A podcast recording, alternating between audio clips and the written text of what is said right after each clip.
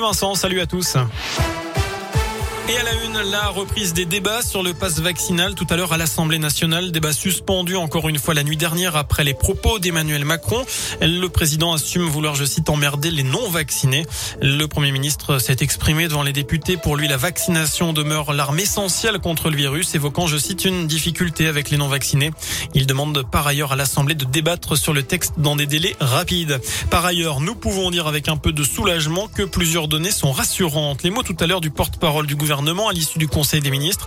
Selon Gabriel Attal, Omicron est deux à trois fois moins virulent que Delta. Les hospitalisations sont moins longues et le passage en soins critiques moins fréquent.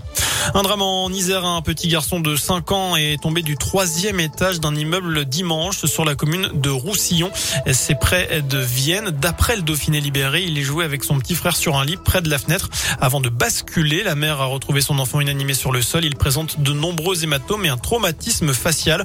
Héliporté, eh bien, du côté de l'hôpital mère-enfant, femme mère-enfant, la jeune victime a quitté les soins intensifs dans la journée de lundi. On passe au sport, un entraînement inédit pour les joueurs de l'US Bressans. Ce matin, William Servat et Kerim Ghezal du staff de l'équipe de France ont co-animé et supervisé une séance sur la pelouse de Verchères.